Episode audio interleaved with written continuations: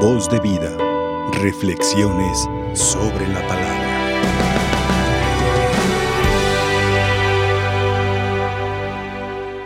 Tenemos la palabra de Dios que escuchamos en la primera lectura, así como yo estaba pensando como que el profeta veía lo que se venía en muchos siglos después. El profeta habla de aquellos que en la noche se ponen a pensar qué mal harán al siguiente día. Y claro que se daba en Israel, pero eso sigue dando mucho entre nosotros. Vemos quienes hacen mal, hacen el daño a sus hermanos, en los campos de trabajo, en el deporte, en cualquier parte, siempre hay quien está pensando cómo, cómo dañar a su hermano, cómo hacer daño al hermano, cómo acabar con el hermano. Y no digamos a veces en las comunidades también, como se dan estas situaciones en las cuales se piensa el, el estar siempre tramando algo contra los demás. Y el Señor advierte algo que se realizó en aquella vez, cuando sea la repartición de las tierras, ellos no van a tener tierra. Y pensando para nosotros, cuando sea la repartición del reino de los cielos, sin duda que no van a poder entrar si no se convierten, si no dejan de hacer el mal, si no dejan de, de buscar dañar a sus hermanos. Por eso la palabra de Dios es fuerte siempre para nosotros y por eso muchas veces no nos gusta escuchar la palabra porque nos cuestiona y nos invita a cambiar, nos invita a tener una vida ya más de hijos de Dios, más de cristianos, donde veamos siempre el bien de nuestros hermanos. Y vean también cómo al Señor, cómo le, están buscando la forma de, de, atacarlo, de acabar con él, de, de que no siga con su camino del bien. Y sobre todo los que se sentían buenos, los fariseos, los doctores de la ley, aquellos que estaban, que eran profesionistas de Dios, tratan de opacar la acción de Jesús. ¿Y qué dice hoy en la palabra? Se confabularon contra Jesús para acabar con él. Y el Señor de una manera discreta, de una manera callada, se retira y se va a otros lugares a seguir haciendo el bien. Porque esa es la, la tarea del cristiano, esa es la vida del que cree en Dios, es la vida del que sigue a Jesús no hacer caso a las dificultades y siempre buscar hacer el bien donde quiera que se presente, donde quiera que esté. Jesús no quería publicidad.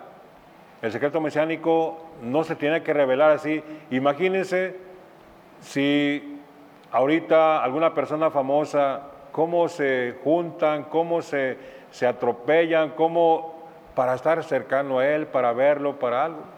Un artista que va a presentarse en algún lugar, cómo está el tumulto de gente que quiere verlo, que quiere autor.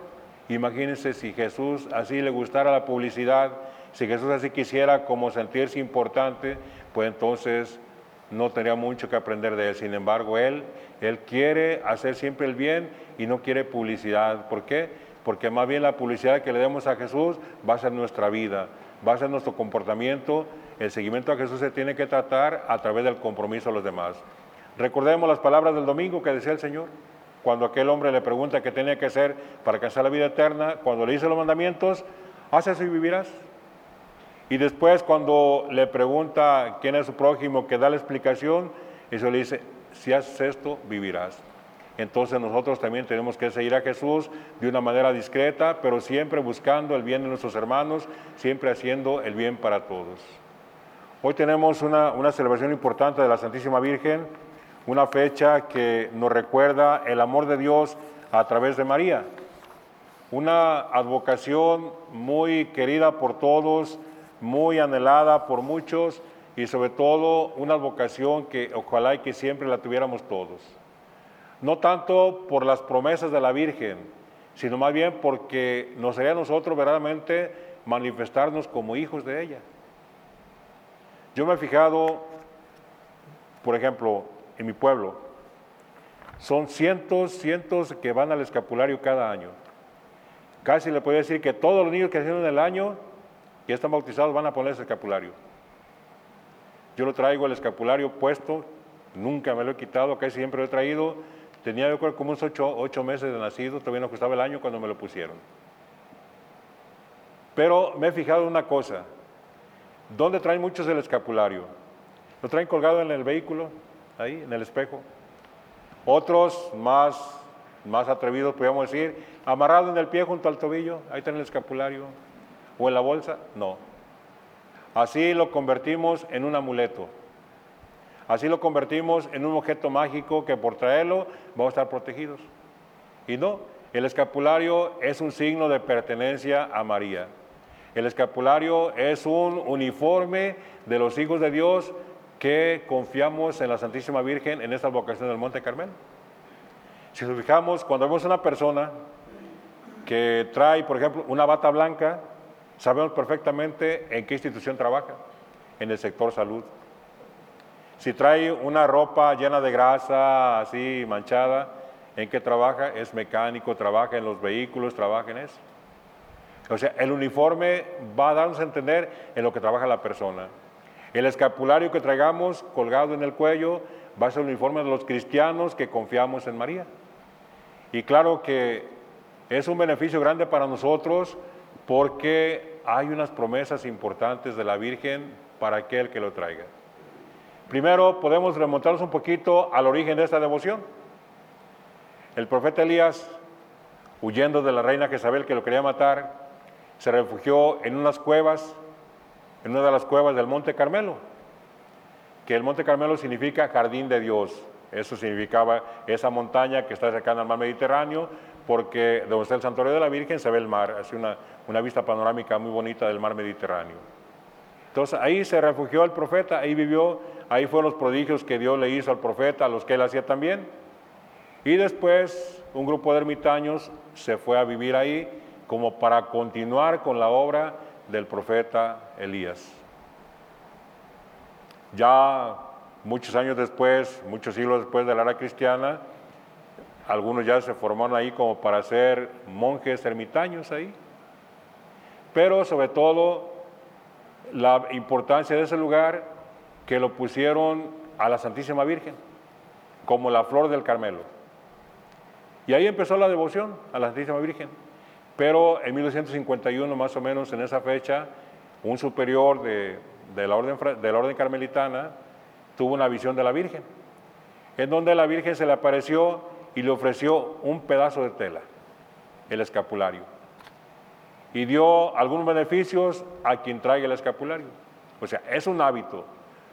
Los religiosos, los frailes traen el hábito completo y encima traen el escapulario una, una, tela por delante y por detrás que viene desde el cuello con algún emblema de María. O las adoratrices traen un, escapulario rojo con el emblema del Santísimo Sacramento. Para los cristianos que no somos de una comunidad como los religiosos contemplativos, como los carmelitas, como los franciscanos, los religiosos traen su hábito especial, todos los cristianos traemos el escapulario colgado en el cuello que son dos pequeños cuadritos de tela marrón, tela café, con el emblema de María. ¿Y cuáles son los beneficios del escapulario? Principalmente son dos, bien importantes. Y bien, bien confirmado que está esto. El primero es que aquel cristiano que traiga dignamente el escapulario no va a pisar el infierno. ¿Qué más queremos? ¿Qué más queremos? Entonces hay que traerlo no porque, ay, pues yo traigo el escapulario, voy a hacer lo que quiera, voy a vivir como yo quiera, al cabo la Virgen me va a cuidar. No, o sea, depende también la vida que tengamos. Depende la actitud que tengamos en nuestra vida de que el escapulario nos sirva para eso. Porque si hacemos una vida de todo un desenfreno, ah, pero traigo el escapulario, pues no. Tiene que es una vida ordenada, una vida recta, hacer oración, ¿por qué no? tener gusto por las cosas de Dios, ¿por qué no? La confesión frecuente, la comunión, todo lo que podamos hacer los cristianos. Y el escapulario la ayuda. Y está confirmado eso.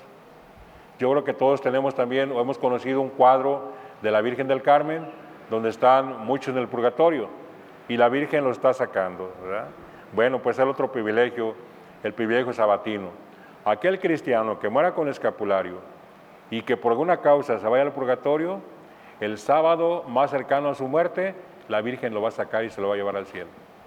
¿Qué más queremos? Entonces, por eso siempre que trae este distintivo, con mucha gallardía, con mucho, así como los cadetes traen su uniforme de, de cadetes, también nosotros traer el escapulario y mostrarlo, que no lo escondamos, sino que sepamos que queremos seguir al Señor con el ejemplo de María. y que ella nos lleva de su mano para hacer siempre lo que Jesús nos pide.